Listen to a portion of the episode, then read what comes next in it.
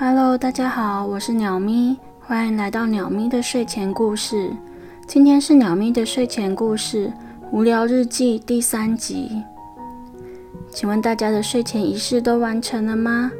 如果还没，要趁现在赶快去刷牙尿尿哦，不然我们要开始喽。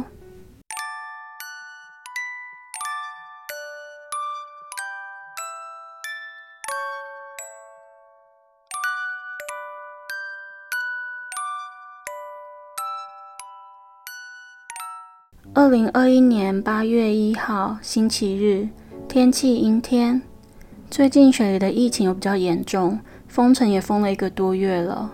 疫情一开始的时候，我其实没有很认真的去注意那些相关的讯息，因为在疫情真正变严重之前，一直都有一些确诊的病例，然后大家也都见怪不怪了，所以根本没有特别在意新闻到底说了什么。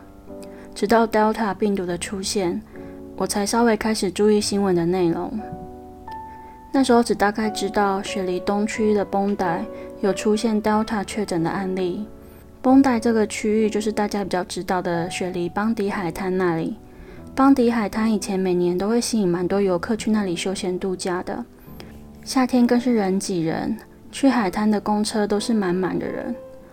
这次在绷带第一位被确诊为 Delta 病毒的是一位接送机组人员的司机。之后没有多久，新闻就开始报道说绷带出现很多确诊者，其中有的是 Delta 病毒，然后有的不是。但是因为确诊人数很多，所以一开始在那附近比较危险，不建议其他人过去那里。一开始我也觉得说那里离我家有点远。有点就是事不关己的心态，做好自己就好了。可是没有想到之后疫情就开始扩散了，而且几乎每一区都有零星的病例出现。虽然不一定都是 Delta，但是就是有 COVID-19 的那个病例出现。直到新南威尔士州的政府宣布封城，我才开始较认真的关注每天的新闻报道，还有注意疫情的走向。然后我就想说来做个就是时间线，有点像是懒人包的感觉。如果大家有兴趣的话，可以继续接下去听哦。在这几个月当中，澳洲其他各州也都有在实施封城，只是封城的日期不同，疫情的严重程度也不同。不过这个懒人包的内容只会关注新南威尔士州，也就是雪梨所在的这个州的疫情，因为这里毕竟离我最近，我就住在这里。然后其实最近都有公布因为 COVID 而过世的人数，但是我自己在准备的时候，就是不太想要去记录这个部分，所以这个懒人包不会说到过世人数的部分。那现在就要正式开始说整件事情的时间线喽。整件事情要从二零二一年六月十六号开始说起，这天就像我刚刚提到的一样，在崩的这个区域。一名接送国际机组人员的司机，他确诊了 Delta 病毒。两天后，也就是六月十八号，Delta 确诊个案来到四人。州政府也开始建议雪梨东区民众，也就是绷带那附近的区域的民众，将口罩重新戴起来。六月二十三号，除了绷带以外，其他地区也开始有病例增加的现象，其中有 Delta 病毒的案例。但是大部分还是跟之前一样的病株。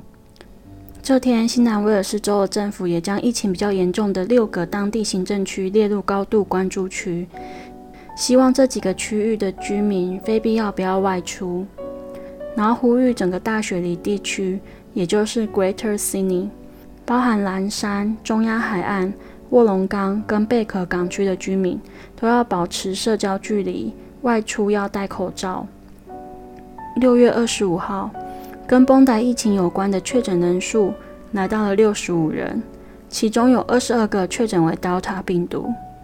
然后我刚刚提到的六个高度关注的当地行政区的其中四个，它先封城，其中就包含了雪梨市区。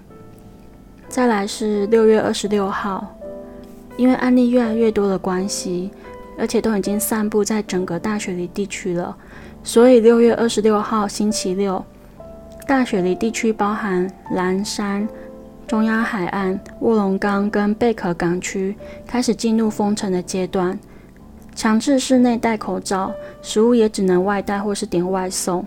婚礼最多只有二十个人可以参加，健身房跟室内的跳舞课程或是瑜伽最多也只能二十个人。然后州政府也鼓励说，如果可以，员工都待在家上班。也是在二十六号这一天，绷带的总确诊人数来到八十人，其中二十个人因为参加了生日派对，然后所以群聚导致他们感染。截至到六月底，在绷带区的确诊人数中，已经有一百六十个人确诊为 Delta 病毒。然后时间线开始进入七月份，七月九号星期五。封城持续，而且更严格的规定也出来了。刚刚说的那六个高度关注的行政区的居民，一天只能出门一次，而且只能在离家十公里以内移动或是运动。运动也是最多只能两个人。七月十二号开始强制实施实名制，进出室内、超市、药局或是网络租车都要扫 QR code。七月十四号。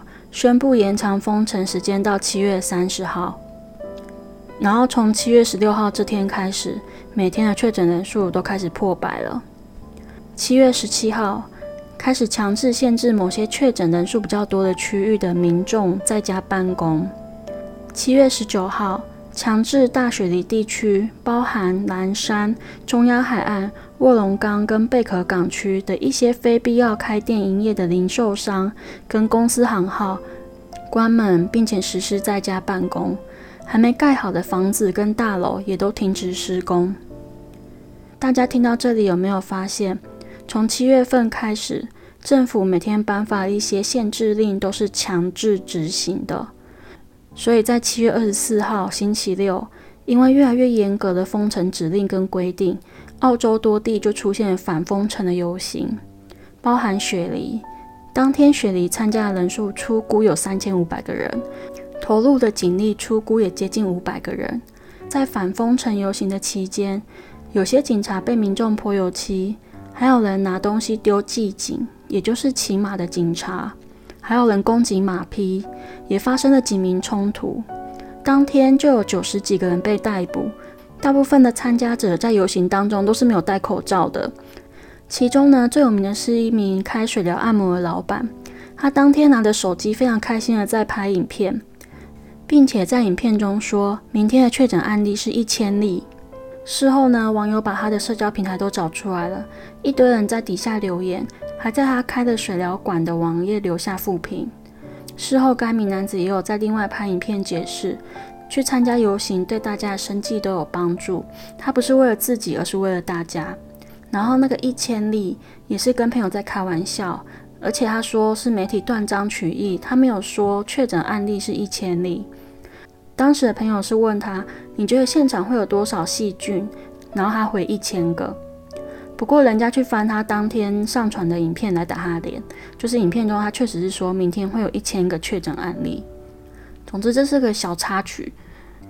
接下来是反封城游行的隔天，也就是七月二十五号，州政府跟警政部长除了呼吁参加游行的人去做检查之外，也强烈谴责这些人，说他们如果不在乎别人，那其实没有关系啊。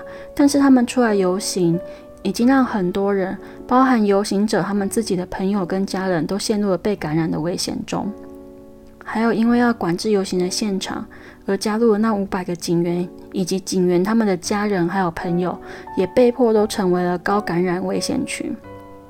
所以警方会开始利用监视器、媒体以及周围民众所拍摄下来的影片来抓人，然后当然也鼓励民众检举。之后时间线来到七月二十八号。因为看不到疫情有降温的趋势，所以新南威尔士州政府宣布再度封城四周，到八月二十八号。其中需要高度关注的行政区域有原本的六个增加为八个。这八个区域的居民外出，不论你要去室内还是室外，都要戴口罩。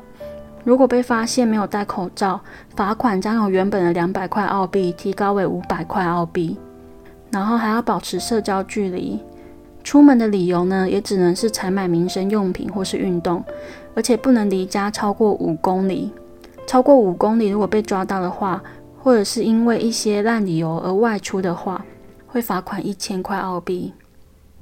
再来，时间线来到七月三十号，因为一直有人说礼拜六，也就是三十一号，要在上街游行，所以警察跟政府都呼吁大家不要出门。如果真的群聚游行了，警方会派一千名警力前往抓捕。也是在七月三十号这天，一位六十岁的男子死于 Delta 病毒，而他也是第十四位死于 Delta 病毒的人。最后就是今天八月一号。新南威尔士州的确诊人数为两百三十九人。州政府呢，其实在这几个月来一直都有在宣导要施打疫苗，希望在圣诞节前能够将疫苗施打率提高到百分之七十，这样他们可以进入下一个阶段，封城也可以不用再那么严格了。不过，就目前八月一号试出的新南威尔士州的施打率来看，只有十九 percent 而已，所以其实离七十 percent 还有很长的一段路要走。好啦，以上就是我简单整理的雪梨这次封城的时间线，希望大家不会觉得很乱。接下来是鸟咪自己的个人心得。其实封城这一个月来，对我最大的影响是，出门前都必须要考虑很久。有时候其实考虑考虑到最后就什么都没有了，我就不会出门了。然后鸟咪住的地方刚好就是那八个高度关注的行政区的其中一区。随着封城限制的越来越严格，其实我心里蛮复杂的。一方面觉得封城对我来说是安全的，但是在另外一方面又觉得，虽然我平常就很宅，但是现在出门除了要考虑很久之外，还要先查 Google Map，看要去的地方是不是超过五公里了，我才能决定要不要出门。出门前那么多仪式，是真的有点厌世。所以现在非到必要，我真的是不会出门。然后当初鸟咪在看到反封城游行的新闻的时候，除了无言之外，我真心觉得警察很衰小。为了工作不得已跟人近距离接触，被动的让自己跟同事、朋友跟家人都暴露在危险之中，然后还要听参加反封城游行的人大言不惭的说：“我们都不是为了自己，我们是为了大家才游行的。”我真的觉得不要闹了好吗？现在真的待在家里才对疫情比较有帮助。真的只能说，每个地方都会有那一小群不合群的人。现在就只能希望说，这波疫情赶快过去，然后情况越来越好。好啦，以上就是今天鸟咪整理的无聊日记。接下来呢，鸟咪要工商一下，现在在 YouTube 也可以看到鸟咪的睡前故事喽。影片的更新时间为每个礼拜三，而这个礼拜原本预计要更新无聊日记第二集的 YouTube 版本。但是因为今天讲的是时事，所以鸟咪决定将时间对调一下。这一半呢，先上关于雪梨封城的情形，影片也会将事情发生的时间轴画出来，这样大家会比较清楚一点。鸟咪会把 YouTube 的网址放在资讯栏，如果有兴趣看影片版本的话，欢迎大家礼拜三晚上去 YouTube 看看哦。好啦，那今天就真的到这里喽，大家晚安。